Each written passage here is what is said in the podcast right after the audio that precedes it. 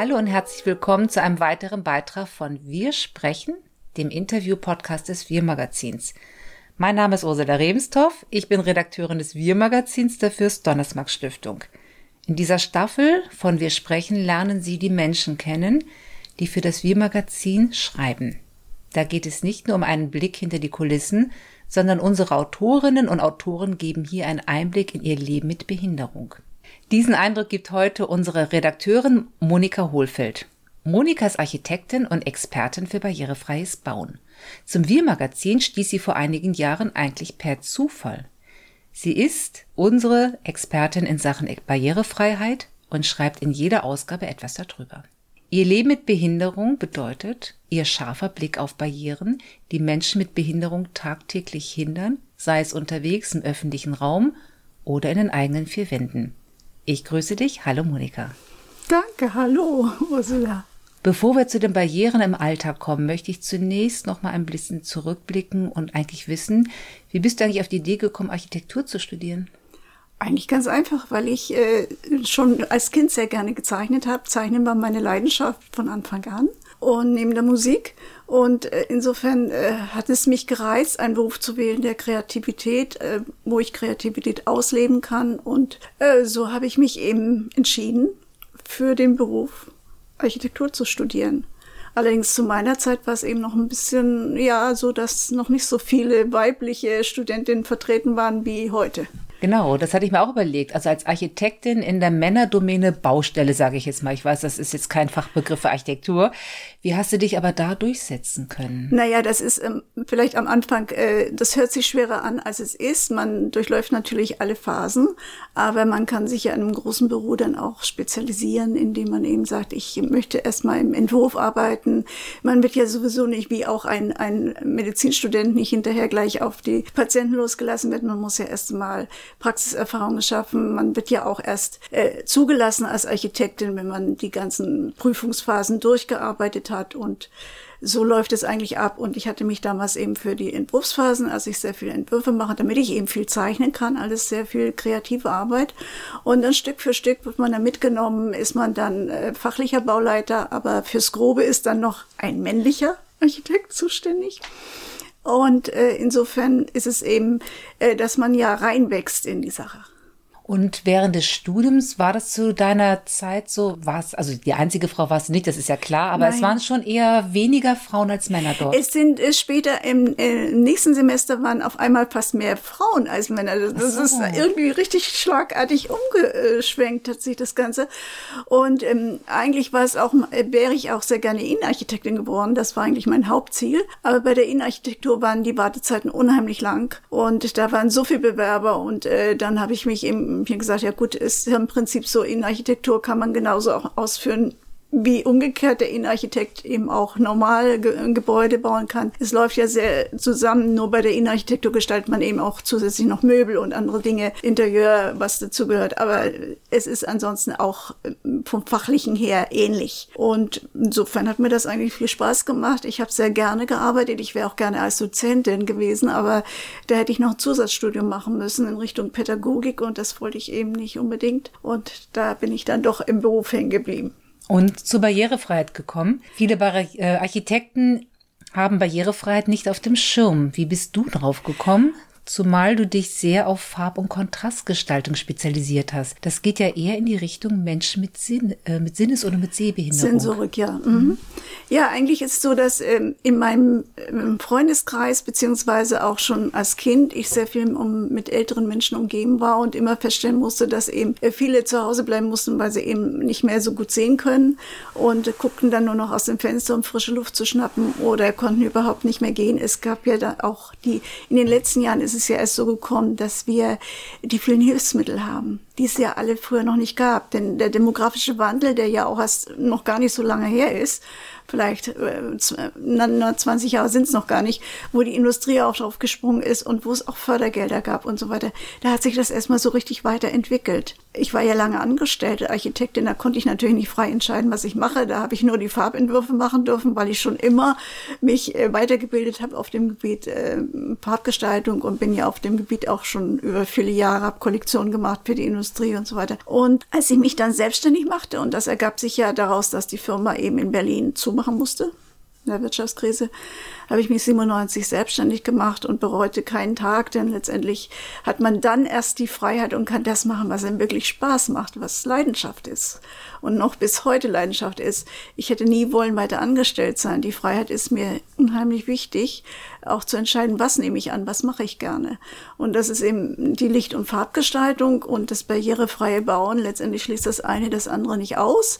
Wenn man um, bei sensorischen Barrieren sieht, dann ist ganz wichtig die gute Beleuchtung, kontrastreiche Gestaltung.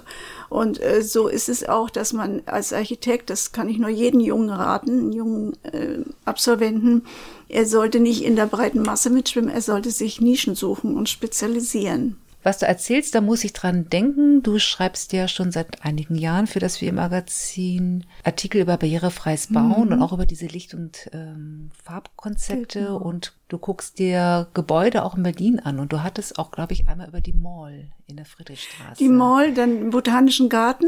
Ja, richtig. geschrieben. Wenn ich jetzt die Mall mir nochmal angucke, du bist ja durchgegangen, war neu eröffnet, ist eigentlich so auch von der, von dem Farbkonzept, denk mal, so ist total schön. Du gehst durch, sagst du da, da und da. Da funktioniert es nicht, da ist es kritisch. Mhm. Das waren etliche Punkte und zwar einiges haben sie später nochmal nachgebessert. Das war der Treppenlauf mit der, bei der Rolltreppe, dass unten drunter eben kein, äh, keine Abstimmung war, keine Trennung äh, durch einen Blumenkübel oder auch eine Bank, je nachdem. Denn ein Sehbehinderter würde mit dem Kopf voll gegen die Fahrtreppe stoßen. Das hat man inzwischen äh, geändert. Da hat man tatsächlich eine, eine Bank hingestellt. Was sehr schlecht ist, ist die ganzen Piktogramme, die hoch oben hängen, die man von ganz, ganz Weitem zwar erkennt, wo die U-Bahn ist. Aber man, äh, wenn man näher rankommt, kann man es nicht mehr sehen, weil man Genickstarre kriegt, weil die Höhen ja so sind. Ne? Und dann die schweren Türen, die man nur mit Kraft, mit Einsatz vom Schulter aufkriegt. Automatik geht gar nichts. Was ist aber, wenn jemand behindert ist mit Gehhilfe? Aber wenn jemand eine Behinderung hat, der kommt nicht rein. Der braucht immer jemanden, der ihm die Tür auffällt und die ist verdammt schwer. Und äh, die ganzen Piktogramme haben sie auch nicht geändert. Ich habe das zwar mal angesprochen, dann sind die einzelnen Piktogramme, wo die Aufzüge, wo man dann den Weg hat zu, zu den Aufzügen, bei den Aufzügen sind die Taster in Chromfarbe dass sie überhaupt nicht sich hervorheben, dass man sieht, ich selbst stand davor und dachte, ja, wo muss ich denn jetzt hier drücken? Also äh, wenn es mir schon auffällt, dass ich nicht finde, wie soll das erst ein Sehbehinderten angehen? Also es sind unheimlich, es waren ganz viele Barrieren. Also wenn du jetzt so aus dem Kopf, weil dieser Artikel, der liegt ja schon ein bisschen ja, zurück, wenn du aus dem Kopf Jahre schon so viele Sachen noch aufzählen ja. kannst, dann überlege ich mir, du kannst bestimmt auch viele Fehler aufzählen, die bei Neubauten oder bei Bestandsbauten in Sachen Barrierefreiheit viele Architekten einfach immer wieder falsch machen. Ja, das ist ja was. Nenn doch mal die drei typischsten Fehler, die sich eigentlich ganz leicht vermeiden ließen. Ja, das ist schon mal, fängt an, dass äh, die Berufskollegen ganz gerne eine Stufe vor die Haustür setzen als irgendwie, sie wollen damit zeigen, hier ist der Eingang. Aber damit schaffen sie schon die erste Barriere, dass man mit Rollator oder Kinderwagen oder Rollstuhl nicht mehr reinkommt. Und es ist ja so, man braucht ja gar nicht ähm, alt und behindert sein, man braucht ja bloß einen Kinderwagen haben. Oder ich sage immer, wenn ich mit dem Rollkoffer komme, bin ich auch froh, wenn ich durchgehend rollen kann, wenn er schwer ist. Das sind die ersten äh, Barrieren, die entstehen. Und dann geht's natürlich sehr stark um, um Kontraste. Man findet den Taster nicht zum Aufzug und äh, dann blendet es innen drin, weil da Spots sind, obwohl man mit einer Lichtdecke arbeiten könnte. Äh, dann sind die äh, Beschilderungen zu klein, dass sie kaum auf, dass man das Klingeltableau kaum erkennen kann. Also es sind äh, viele Dinge und wenn man jetzt in, ich habe ja sehr viel, wo ich auch Wohnungen besichtige und letztendlich begutachten soll, was ist, dann stelle ich immer fest, Waschbecken ist nicht unterfahrbar, super Luxuswohnung, Spiegel ist viel zu hoch, da kommt einer an, mit ein, der vielleicht eine Körpergröße hat von 1,80 Meter. Der hat dann die Augenhöhe, dass er im Spiegel sich sieht. Also das sind Dinge, wo ich wirklich sage, haarsträubend. Es ist zwar alles sehr elegant und der Trend geht ja bei den jungen Kollegen auch leider nur zu grau, schwarz, Beton, Glas. Und äh, das war's. Das sind für sie Kontraste. Und dabei ist das gerade so gefährlich. Schwarz-Weiß ist zwar ein Kontrast, aber er strengt so den Augenmuskel an, dass er Kopfschmerzen macht und dass er überhaupt nicht geeignet ist. Also man muss genau unterscheiden, die Hellbezugswerte der Farbe, das ist ja die Kunst gerade bei dem Gestalten, dass man die eben auch äh, so auswählt, dass sie einen Kontrast bilden, aber nicht nur schwarz-weiß. Und das ist das große Problem. Aber ich muss auch dazu sagen, ich bin ja an den Hochschulen auch als Gastdozentin tätig und muss feststellen, die Studenten sind zwar super interessiert und, und äh, lauschen, aber löchern mich auch hinterher noch. Aber das Problem ist, dass sie hm, es nicht gelehrt bekommen, offiziell, und dann kein Prüfungsfach ist. Und dann ist es im Nu wieder vergessen vorbei.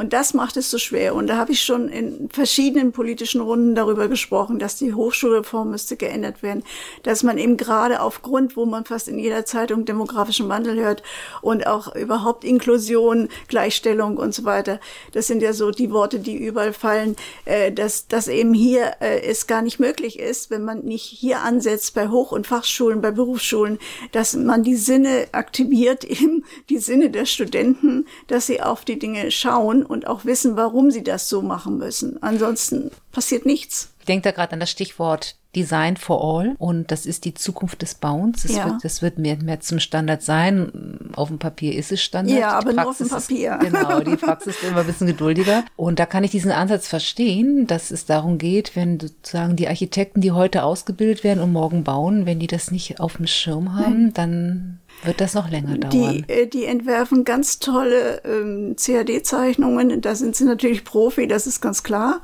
Äh, und äh, die Professoren wollen nur, ich habe ja auch schon mit Studenten gesprochen, die mir dann ihr Herz ausschütten und sagen, ja, unsere Profs, die übernehmen das von Vorlesung zu Vorlesung, die qualifizieren sich selbst nicht weiter. Also sie machen ihren ihre Runde fertig und ihre Vorlesungsrunde und das war's. Und äh, bei uns geht's nicht äh, nach Kosten. Ich sage ja, wenn Sie etwas entwerfen, ist es natürlich schön und gut, aber erstens muss es funktional klappen, dass die Menschen auch drin wohnen können. Es soll nicht ein Denkmal darstellen, dass man letztendlich nur äh, sieht, es ist ein schickes Gebäude, aber wie soll man es nutzen? Wenn ich rundherum nur Glas habe, kann ich keine Möbel stellen.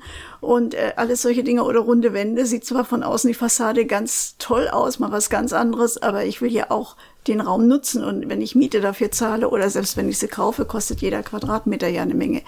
Und äh, das ist eine. Das andere ist, dass letztendlich äh, sie auch den Kosten-Nutzen-Verhältnis gar nicht kennen. Das lernen sie nicht an den Hochschulen. Es wird nicht gesagt, wenn wir müssen auch daran denken, dass wir kostengünstig bauen. Das wird zwar jetzt groß geredet, weil es da ja Förderprogramme und was nicht alles dafür gibt, aber es ist nicht so, dass letztendlich das wirklich beim Studium berücksichtigt wird. Die schöpfen aus dem Vollen, machen tolle Entwürfe und wenn man sich es nachher anguckt, sagt man ja, Utopie und Wirklichkeit gehen da weit auseinander. Ich meine, du unterrichtest nicht nur, du baust nicht nur, du schreibst nicht für das Wir-Magazin, sondern du schreibst auch Bücher. Wie ich jetzt ähm, erfahren habe, veröffentlichst du jetzt dann im Sommer dein mittlerweile drittes Fachbuch. Viertes. Das vierte Vierte. Fachbuch. Und diverse Fachartikel natürlich in ja, das ist richtig, genau. bundesweit und national, international. Dein viertes Buch, worum geht's da? Ich meine, dein, dein Steckenpferd, das ist klar, das ist immer diese Licht- und Farbgestaltung. Licht- und Farbgestaltung, wie das für barrierefreie ja. Bauen, das sind eigentlich so meine Schwerpunkte. Und das, und vierte? das vierte ist natürlich entstanden daraus, weil letztendlich ja äh, Krankheiten nicht nur äh, jetzt motorisch, sensorisch sind, sie sind ja auch kognitiv. Und kognitiv bedeutet ja, dass es sich um Demenz handelt, also letztendlich Alzheimer. Und deshalb heißt mein Buch das äh, demenzsensible Krankenhausgestaltung. Und Untertitel ist ähm, Hand, äh, Handlungsempfehlungen für Architekten und Pflege. Hm. Und ich habe auch bewusst die Pflege mit drin, weil das mir von vielen Ärzten, die, als ich mein Inhaltsverzeichnis mal so in die Runden bei Kongressen gegeben habe, hat man mir gesagt, es ist ganz wichtig, dass ich das Thema mit reinnehme. Und so hat sich das ergeben und es wird im Sommer jetzt dann erscheinen. Ich gebe ja auch zur demenzsensiblen Architektur sehr viele Seminare, Tagesseminare, auch Architektenkammern. Thüringen bin ich tätig, Sachsen, und Schleswig-Holstein, Hamburg, also mm, breit aufgestellt in der Richtung, versuche möglichst das rüberzubringen, damit sie auch in Zukunft, auch meine Kollegen das umsetzen in der Tat. Denn ich habe jetzt gerade wieder ein Beispiel, ein Brandenburger Krankenhaus Neubau von einem gesund, also ein Architekturbüro, was sich nur mit Gesundheitsbauten befasst. Aber sie haben das ganze Gebäude, was eine Geriatriestation ist und eine Palliativstation, weiß und den Boden in Marmor man ist in einen Raum, der hellbeige und weiß bestimmen den Raum. Und da hat man mich auch dazu gezogen. Aber ein sehr teures Haus, neu, aber es finden sich die eigenen Pflegedienstleute nicht zurecht. Wie soll sich dann ein Patient oder Besucher zurechtfinden? Also Orientierung und Gestaltung. Farbgestaltung ist nicht einfach das Rot und das Grün, das sind die feinen Nuancen, die es ausmachen. Und die Hellbezugswerte und die Sättigung der Farbe, der Lichteinfall des Raumes. Tages, wie viel Tageslicht, die Raumhöhe, da spielen so viele Faktoren eine Rolle. Der Bodenbelag, der reflektiert ja letztendlich, das Licht reflektiert ja auf den Bodenbelag und dann an die Wand. Also man muss da auch wieder unterscheiden, hat man im Bodenbelag zu viel Rotpigmente, kann die Wand schweinchenrosa aussehen und man hat sie orange gemacht. Also es sind so viele Dinge zu beachten. Und das ist eben ein Kapitel für sich und man muss sich da schon in jahrelanger Arbeit einarbeiten. Wir sind das sehr gespannt auf das neue Buch. Dann drücken wir die Daumen. Ich danke, dass du heute hier warst. Vielen Dank. Ich danke auch. Und wir freuen uns auf weitere Fachartikel von dir für Sehr das Wir-Magazin. Sehr gerne. Das war Wir sprechen. In zwei Wochen öffnet uns ein weiteres Redaktionsmitglied die Tür und gibt Einblicke in sein oder ihr Leben mit Behinderung. Die Artikel unserer Redakteurinnen und Redakteure gibt es natürlich auch zu lesen. In unserer aktuellen Ausgabe unter www.fdsd.de slash wirmagazin finden Sie die aktuelle Ausgabe und auch alle älteren zum Download und Online-Blättern. Unseren Podcast finden Sie in unserem Blog mittendrin und überall dort, wo Podcasts zu finden sind. Vielen Dank und bis zum nächsten Mal bei Wir sprechen.